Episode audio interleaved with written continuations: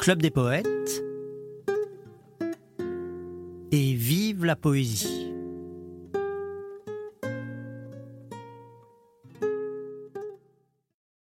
Heureux l'homme, occupé de l'éternel destin, qui, tel qu'un voyageur qui part de grand matin, se réveille, l'esprit rempli de rêverie, et dès l'aube du jour se met à lire et prie. À mesure qu'il lit, le jour vient lentement et se fait dans son âme ainsi qu'au firmament. Il voit distinctement, à cette clarté blême, des choses dans sa chambre et d'autres en lui-même, tout dort dans la maison. Il est seul, il le croit. Et cependant, fermant leur bouche de leurs doigts, derrière lui, tandis que l'extase l'enivre, les anges souriants se penchent sur son livre. Paris, septembre 1842. Alors aujourd'hui, je suis en compagnie de Daniel Gaziglia-Laster et de Arnaud Laster, qui tous les deux sont d'abord des amoureux et des passionnés de Victor Hugo, sont aussi des érudits qui connaissent bien à la fois et sa vie et son œuvre, et euh, pour transmettre leur amour de l'œuvre et de la personne de Victor Hugo, eh bien, ils animent tous les deux. Euh, Arnaud préside et euh, Daniel est secrétaire général, c'est ça, de l'association des amis de Victor Hugo. Alors Victor Hugo au Club des Poètes, c'est un poète qui compte beaucoup parce que d'abord, euh, euh, mon père était quelqu'un qui euh, aimait vraiment beaucoup Victor Hugo et qui le considérait comme, il disait, c'est le, le, grand arbre de notre culture. L'aspect à la fois engagé et bien sûr la grandeur de l'œuvre poétique, eh bien, c'était deux aspects qui touchaient beaucoup mon père parce que il lui semblait, et je crois que c'est le cas aussi de Victor Hugo, que le poète a un rôle à jouer dans la société et qu'il lui suffit pas de s'isoler dans sa tour d'ivoire, mais qu'il faut qu'il euh, pense à ses, à ses frères et sœurs humains et qu'il contribue à essayer d'améliorer euh, leur vie sur Terre. Ceux qui vivent, ce sont ceux qui luttent. Ce sont ceux dont un dessin ferme emplit l'âme et le front.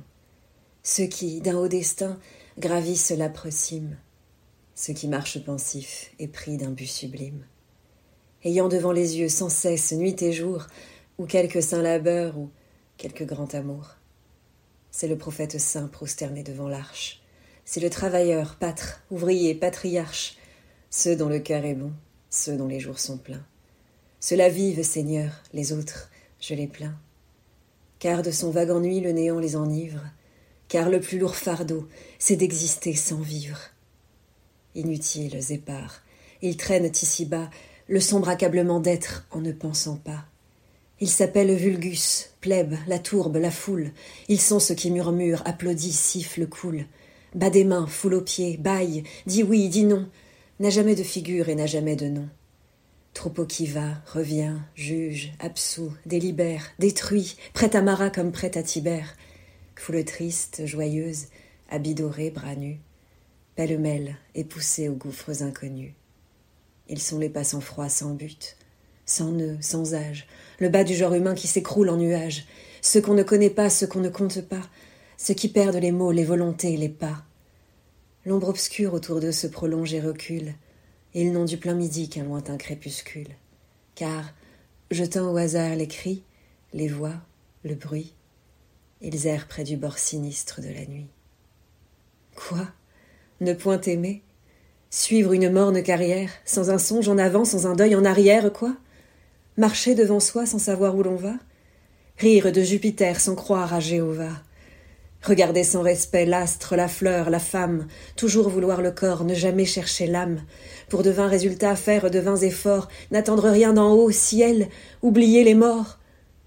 Oh non, je ne suis point de cela. Grand, prospère, fier, puissant, ou cachés dans d'immondes repères. Je les fuis, et je crains leurs sentiers détestés. Et j'aimerais mieux être, ô fourmis des cités, tourbe foule, homme faux, cœur mort, race déchue, un arbre dans les bois qu'une âme en vos cohues.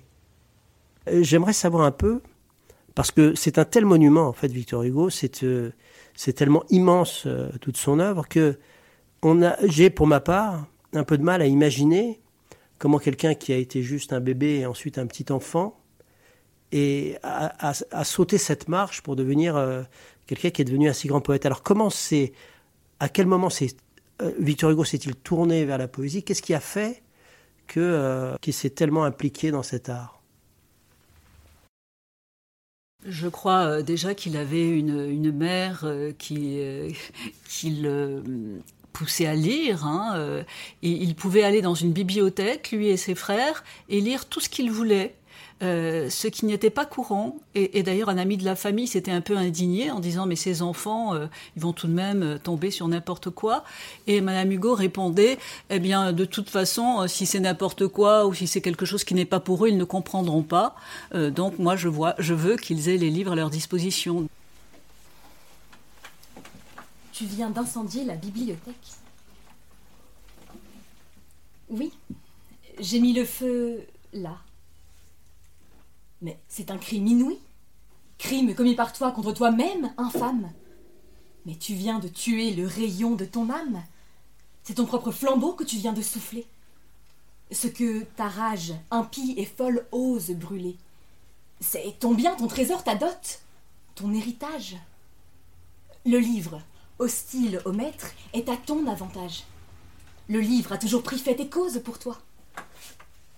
Une bibliothèque est un acte de foi. Des générations ténébreuses encore qui rendent dans la nuit témoignage à l'aurore. Quoi? Dans ce vénérable amas des vérités, dans ces chefs-d'œuvre pleins de foudre et de clarté, dans ce tombeau des temps devenu répertoire, dans les siècles, dans l'homme antique, dans l'histoire, dans le passé, leçon qu'épelle l'avenir, dans ce qui commença pour ne jamais finir, dans les poètes, quoi? Dans ce gouffre des Bibles, dans le divin monceau des Esquilles terribles, des Homères, des Jobs debout sur l'horizon, dans Molière, Voltaire, Kant, dans la raison, tu jettes, misérable, une torche enflammée. De tout l'esprit humain, tu fais de la fumée. As-tu donc oublié que ton libérateur, c'est le livre? Le livre est là, sur la hauteur, il brille parce qu'il luit et qu'il les illumine. Il détruit l'échafaud, la guerre, la famine. Il parle, plus d'esclaves et plus de parias. Ouvre un livre. Platon, Milton, Beccaria. Lis ses prophètes. Dante ou Shakespeare ou Corneille. L'âme immense qu'ils ont en eux en toi s'éveille. Ébloui, tu te sens le même homme que tous. Tu deviens en lisant grave, pensif et doux. Tu sens dans ton esprit tous ces grands hommes croître. Ils t'enseignent, ainsi que l'aube éclaire un cloître. À mesure qu'ils plongent dans ton cœur plus avant, leur chaud t'apaise et te fait plus vivant. Ton âme interrogée est prête à leur répondre. Tu te reconnais bon, puis meilleur. Tu sens comme la neige au vent ton orgueil, tes fureurs, le mal, les préjugés, les rois, les empereurs. Car la science en l'homme arrive la première puis vient la liberté. Toute cette lumière est à toi, comprends donc, et c'est toi qui l'éteins. Les buts rêvés par toi sont par le livre atteints. Le livre en ta pensée entre, il défait en elle les liens que l'erreur à la vérité mêle, car toute conscience est un nœud gordien. Il est ton médecin, ton guide, ton gardien. Ta haine, il la guérit. Ta colère, il te l'ôte. Voilà ce que tu perds, hélas, et par ta faute. Le livre est ta richesse à toi, c'est le savoir, le droit, la vérité, la vertu, le devoir, le progrès, la raison dissipant tout délire. Et tu détruis cela, toi. Je ne sais pas lire. Chaque enfant qu'on enseigne est un homme qu'on gagne. 90 voleurs sur 100 qui sont au bagne ne sont jamais allés à l'école une fois et ne savent pas lire et signent d'une croix. C'est dans cette ombre-là qu'ils ont trouvé le crime, l'ignorance et la nuit qui commencent l'abîme. Où rampe la raison, l'honnêteté périt. Dieu, le premier auteur de tout ce qu'on écrit, a mis sur cette terre où les hommes sont ivres les ailes des esprits dans les pages des livres. Tout homme ouvrant un livre y trouve une aile, et peut planer là-haut où l'âme en liberté se meut. L'école est sanctuaire autant que la chapelle, l'alphabet que l'enfant avec son doigt épelle contient sous chaque lettre une vertu, le cœur s'éclaire doucement à cette humble lueur. Donc, au petit enfant, donnez le petit livre. Marchez la lampe en main pour qu'il puisse vous suivre. La nuit produit l'erreur et l'erreur l'attentat. Faute d'enseignement, on jette dans l'état des hommes animaux, têtes inachevées, tristes instincts qui vont les prunelles crever, aveugles, effrayants, au regard sépulcral, qui marchent à tâtons dans le monde moral. Allumons les esprits, c'est notre loi première, et du suif le plus vil, faisons une lumière. L'intelligence veut être ouverte ici-bas, le germe a droit d'éclore, et qui ne pense pas ne vit pas. Ces voleurs avaient le droit de vivre, songeons-y bien. L'école en or change le cuivre, tandis que l'ignorance, en plomb, transforme l'or. Je dis que ces voleurs possédaient un trésor, leur pensée immortelle, auguste et nécessaire. Je dis qu'ils ont le droit, du fond de leur misère, de se tourner vers vous à qui le jour sourit, et de vous demander compte de leur esprit. Je dis qu'ils étaient l'homme et qu'on en fit la brute. Je dis que je nous blâme et que je plains leur chute. Je dis que ce sont eux qui sont les dépouillés. Je dis que les forfaits dont ils se sont souillés ont pour point de départ ce qui n'est pas leur faute. Pouvaient-ils s'éclairer du flambeau qu'on leur ôte? Ils sont les malheureux et non les ennemis. Le premier crime fut sur eux-mêmes commis. On a de la pensée, éteint en eux la flamme et la société leur a volé leur âme. Dès l'âge de 14 ans, il aurait écrit, alors je dis il aurait écrit parce que ça n'est pas prouvé, euh, je veux être Chateaubriand ou rien. Donc le premier écrivain qui lui est servi en quelque sorte de modèle, c'est Chateaubriand, euh, qui est à, ce moment-là l'apogée de son, de son génie. D'accord. Et euh, comment se sont euh, initiées les relations avec Lamartine? J'aimerais assez savoir ça, parce que euh, tous, les deux ont eu une position et un engagement politique puissant, mais je ne sais pas comment s'est inaugurée leur rencontre, et puis aussi quels étaient politiquement leurs rapports? Alors Lamartine est depuis 1820, avec les méditations, le, poète majeur, on peut dire, de ce qu'on appelle encore euh, de façon un petit peu euh, critique le romantisme. Et euh, Hugo a une vraie admiration pour les poèmes de Lamartine. Il suit un peu l'évolution de Lamartine et il se rend compte que il va vers des positions qui se défendent, non seulement qui se défendent, mais qui sont peut-être exemplaires.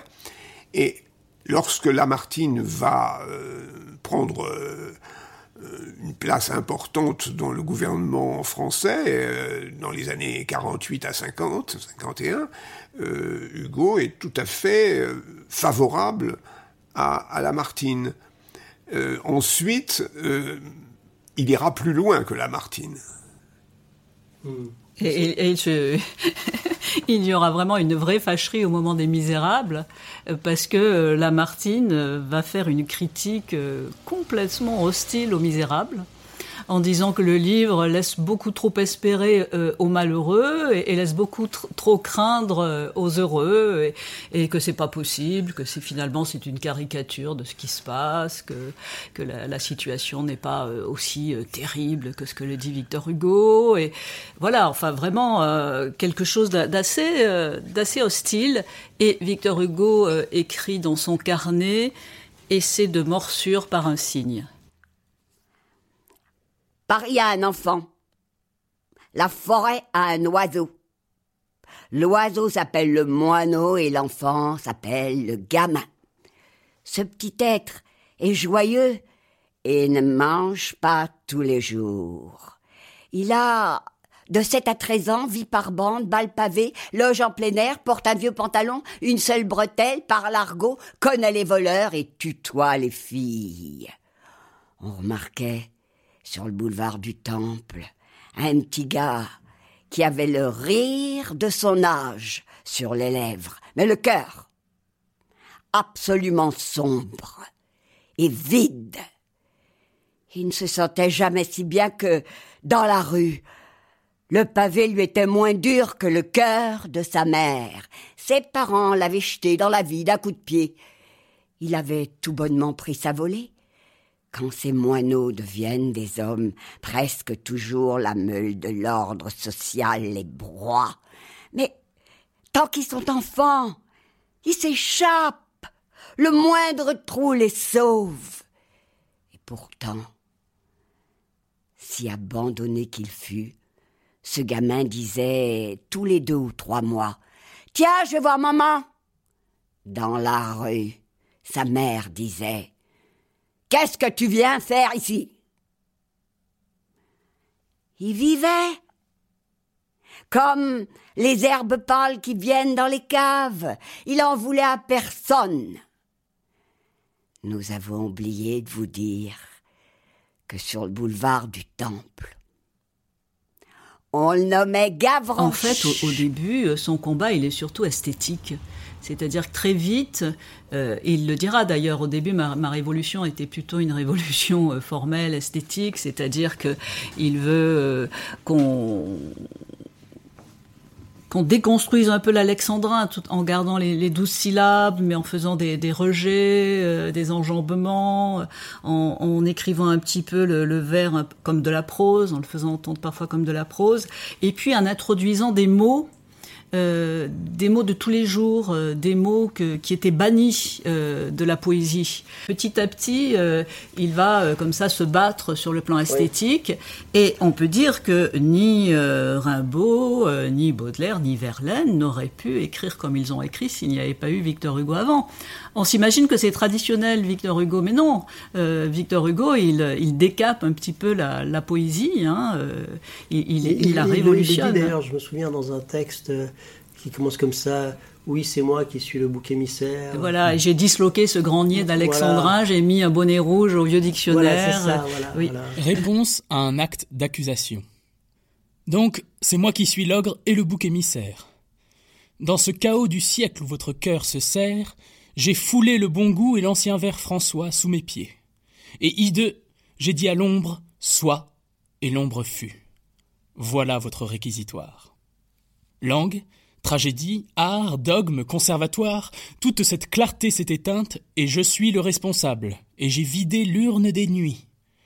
De la chute de tout, je suis la pioche inepte, c'est votre point de vue. Eh bien, soit, je l'accepte. C'est moi que votre prose en colère a choisi. Vous me criez Raka, moi je vous dis merci. Cette marche du temps qui ne sort d'une église que pour entrer dans l'autre, et qui se civilise, ces grandes questions d'art et de liberté, Voyons-les. J'y consens, par le moindre côté et par le petit bout de la lorgnette. En somme, j'en conviens, oui, je suis cet abominable homme. Et quoiqu'en vérité je pense avoir commis d'autres crimes encore que vous avez omis, avoir un peu touché les questions obscures, avoir sondé les mots, avoir cherché les cures, de la vieille ânerie insulter les vieux bas, secouer le passé du haut jusques en bas, et saccager le fond tout autant que la forme, je me borne à ceci. Je suis ce monstre énorme, je suis le démagogue horrible et débordé, et le dévastateur du vieil ABCD. On lui reprochait de, en quelque sorte une, une certaine vulgarité. Oui. Euh, dans sa manière d'écrire. Et... Une certaine vulgarité, puis on disait qu'il avait le culte du lait. Euh, Georges Sand, au début, bon, après, elle va beaucoup l'admirer, mais au début, il dit Oh, c'est du, du, fumier, il parle du fumier, euh, il a le culte du lait. Euh. bon, ben, parce qu'il parle quelquefois de, de, de, des choses qui sont terribles dans la vie aussi, et puis qu'on n'a pas tellement envie d'entendre ça. Et il y a une notion qu'il défend assez tôt, c'est celle du grotesque très tôt, il a, voulu mélanger, mêler le grotesque et le sublime.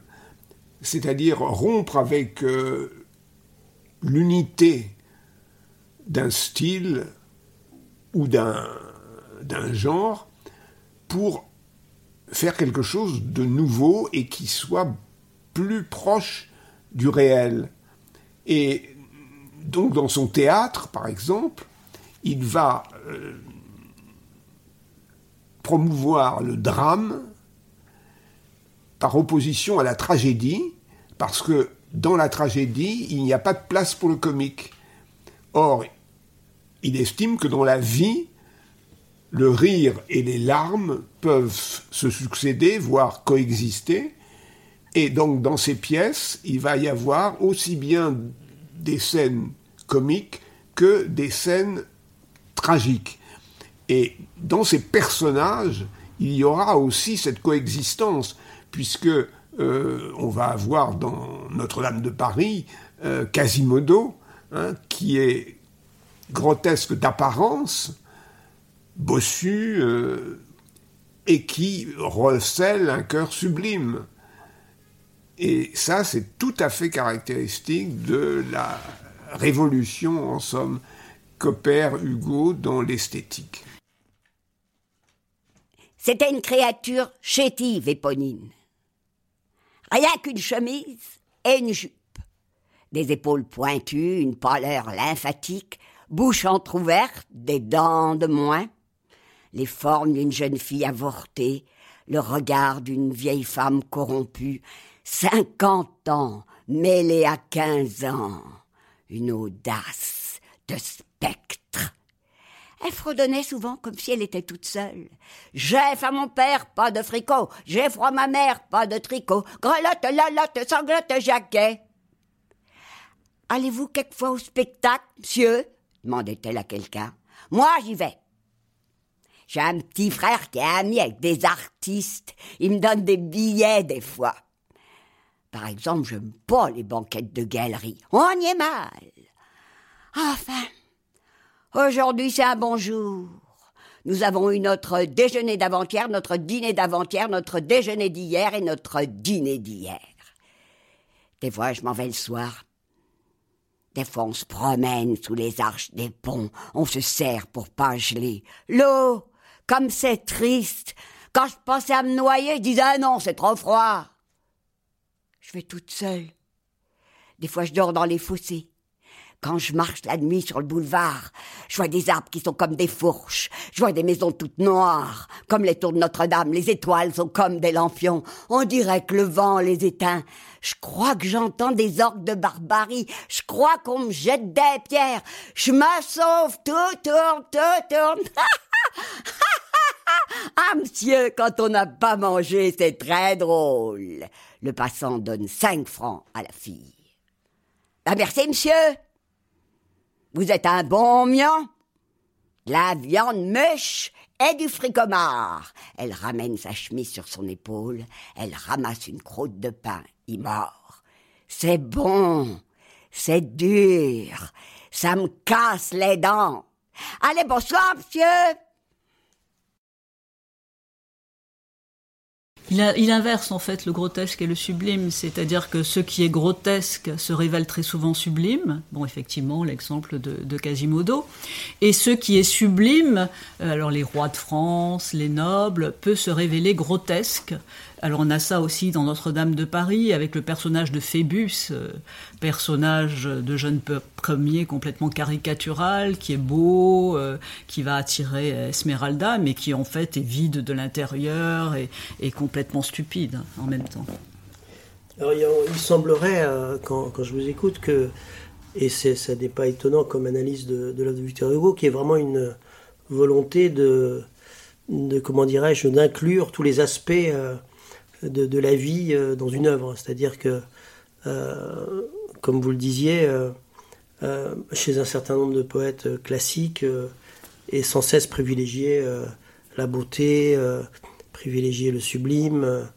Et il y a tout un aspect de, l'existence réelle des êtres humains qui n'entre pas dans le domaine poétique pour ces, pour ces poètes-là, alors qu'il y a une ambition extraordinaire chez Hugo de, de vraiment euh, faire entrer euh, tout ce qui vit, tout ce qui existe, tout ce qui vibre dans l'univers poétique. C'est ce qui, est, je trouve, est le plus impressionnant et frappant dans l'ensemble de, de, son œuvre et dans les différents aspects de son caractère, c'est justement cette l'espèce d'ambition comment dirais-je, d'un art presque total, quoi, ou mm-hmm. qui.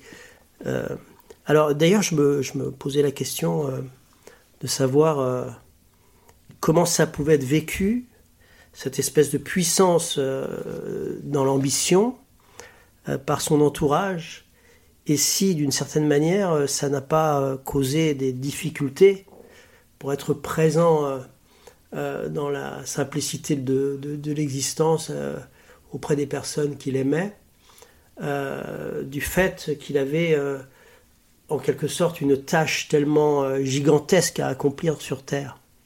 Je crois que ce qui était difficile, surtout pour, les, pour ses enfants, c'était d'arriver à rivaliser avec lui, puisque Charles, Charles Hugo, François Victor Hugo ont beaucoup de talent et beaucoup de qualité. Ils écrivent tous les deux, mais ça devait être vraiment euh, très dur de, pouvoir euh, rivaliser avec un père pareil. Charles Hugo, d'ailleurs, le conteste beaucoup, ce père. Il le conteste sur le plan politique. Il est toujours beaucoup plus à gauche que lui. Euh, mais, en même temps, ils s'aiment beaucoup. Hein. Ils s'adorent tous les deux. Mais, c'est vrai qu'il y a des discussions quelquefois un peu, un peu acerbes entre Charles et Hugo. Et François Victor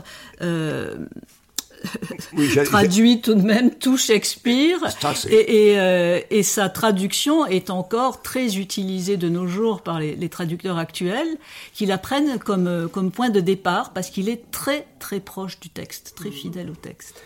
Et euh, oui, Charles, je voulais signaler quelque chose qui est relativement important, c'est que à l'époque de Jersey, pendant deux ans, il va y avoir des expériences, des tentatives de communication avec les esprits. Hein. c'est ce qu'on appelle les tables tournantes ou les tables parlantes. Et le médium, ce sera Charles. Et euh, c'est le médium reconnu par tous ceux qui participent à ces expériences.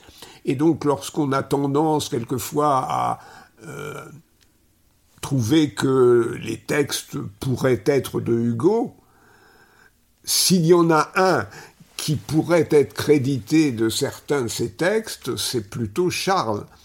Alors, euh, bien entendu, euh, il est en partie sous l'influence de, son père, mais il a une, vraie personnalité. Quant au... Donc ça, c'était des expériences pendant la période de l'exil À Jersey. ça, ça a duré deux ans. À, Jersey, où donc... Euh, c'était après la mort de sa fille Léopoldine Oui, sa, fille euh, Léopoldine, sa fille aînée, est morte en 1843. Donc, euh, Et alors, c'était par désir de communiquer avec elle que sont initiés ces... Euh, non, non, non. Au, début, c'est Delphine de Girardin qui arrive ah, et qui les initie à ça. Oui, bien entendu. en, en, fait, c'est la mode. C'est la mode à Paris. Donc, Delphine de Girardin vient leur rendre visite en 1853, quelque chose comme ça. Et, elle leur dit, si, si on faisait ça, ça va être amusant.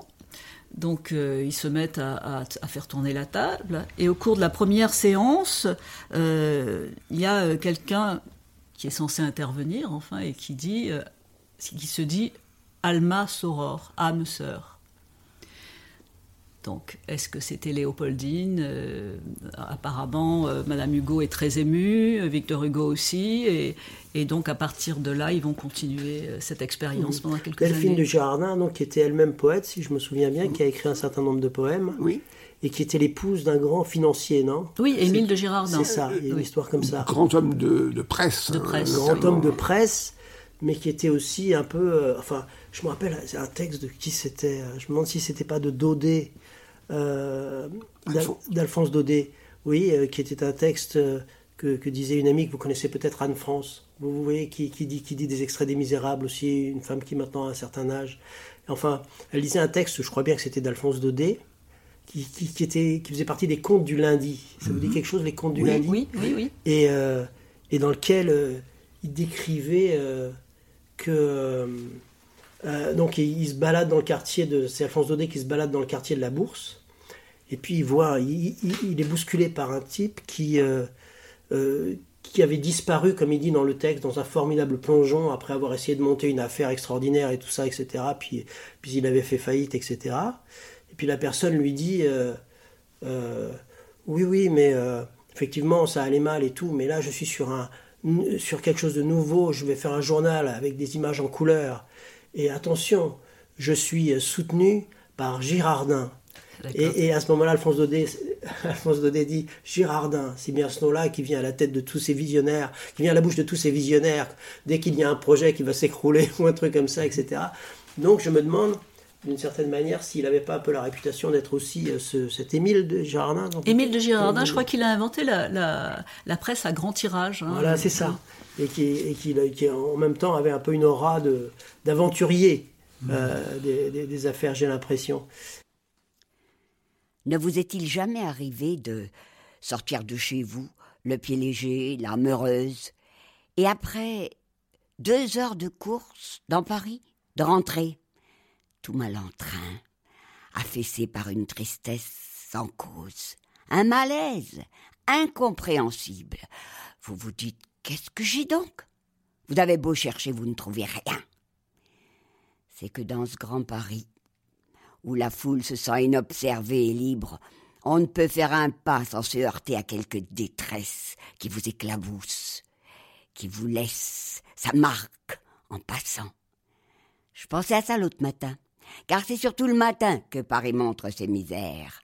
En voyant marcher devant moi un pauvre diable, étriqué dans un paletot trop mince, courbé en deux, comme un arbre en plein vent.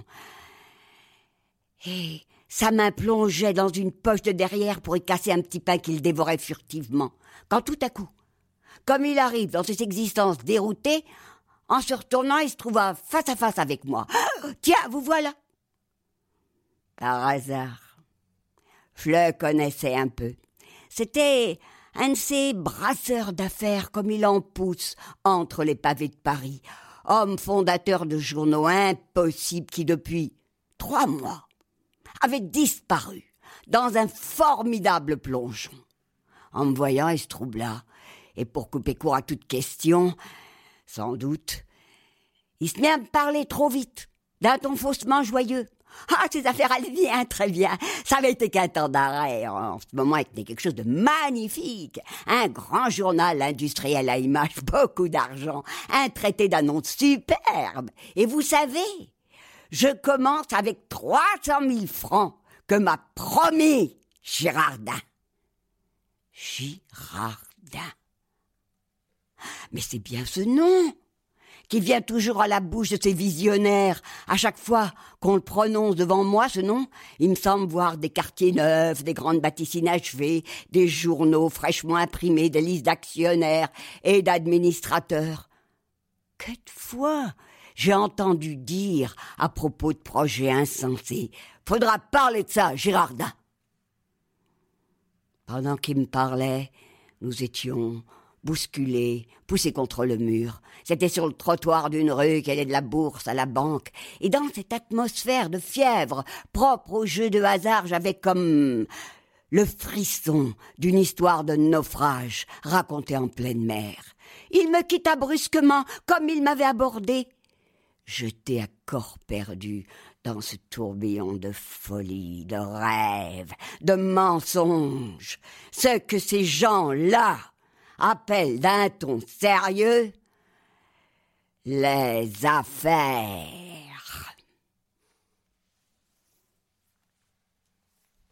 Et puis, ce qui est étonnant aussi, c'est que je me souviens que j'avais un ami, euh, non, bah, c'est toujours Anne-France en fait, euh, dont je parlais, euh, qui disait un poème de Delphine de Girardin où elle parlait de l'argent. Vous ne connaissez pas ce poème? Non. où, où, Delphine de Girardin dit Oui, maintenant on achète tout le monde euh, tout le monde se vend, les gens se font humilier pour un million, etc. et tout ça. Euh, et euh, c'est étonnant parce que, je veux dire, son mari elle-même était un grand financier. Et elle, c'est une critique de la France et de l'Europe comme étant quelque chose qui est devenu maintenant quelque chose que n'importe qui peut s'acheter du moment qu'il a un peu d'argent. Autrefois, on pleurait en suivant à l'hôtel un barbon et c'était par ordre maternel. Aujourd'hui, c'est par goût. Pour une jeune fille, le bonheur, ce n'est plus l'amour, c'est l'or qui brille. Ce n'est plus un amant cher entre ses rivaux, C'est un carrosse d'or, avec de beaux chevaux, qui sur les boulevards éclaboussent la foule. C'est un vase chinois sur un meuble de boule, une belle maison, un château près d'Arcueil en la belle saison, et de ce pur amour, rien ne trouble la joie si le lit nuptial a des rideaux de soie. Il faut rendre justice aux jeunes gens du jour. Eux aussi, j'en conviens, ne font rien par amour. Si l'on vient vous parler de quelque sot jeune homme qui consent à l'hymen sans une forte somme, dites sans demander son nom, c'est un Anglais? Si vous avez deux cents louis, pariez-les. Les dandys de Paris n'ont point ce ridicule, jusqu'au poète, hélas. Tout homme ici calcule. L'ingrat, il a quitté son grabat favori. Du brillant char du jour, il fait un Tilbury, et jetant son harnais sur l'aile de Pégase, il court au bois de Boulogne, promener son extase. L'argent, la providence, ou plutôt non, la ressource de l'univers. Dieu saint dont le temple est la bourse. Dans ce temple superbe, ouverte à son pouvoir, le prêtre, c'est un banquier. L'autel, c'est un comptoir. Et le parquet bruyant est le saint tabernacle dont un agent de change rend le sublime oracle. À la voir gentine, on nous voit courir tous. L'argent fait nos talents, dénature nos goûts. Lui seul fait tous les frais de notre politique. L'Europe, c'est un bazar. Paris, une boutique. À l'argent, notre orgueil lui-même est immolé. Quarante millions pour venger une insulte. Oh, vraiment, c'est trop cher et l'on courbe le front. Pour garder son argent, on garde son affront, et l'on supporte en paix l'arrogance ennemie. Par lâcheté Non, pas. Mais par économie. C'était Et vive la poésie, l'émission hebdomadaire du Club des poètes. Et pour terminer, quelques mots du fondateur Jean-Pierre Renet. Bonsoir amis, bonsoir, qui que vous soyez, où que vous soyez, si vous avez quelque chose sur le cœur, quelque chose qui passe difficilement, écrivez-moi, écrivez-moi tout de suite comme on écrit à un ami, et nous serons peut-être un peu moins seuls. Bonsoir, à la semaine prochaine, et vive la poésie.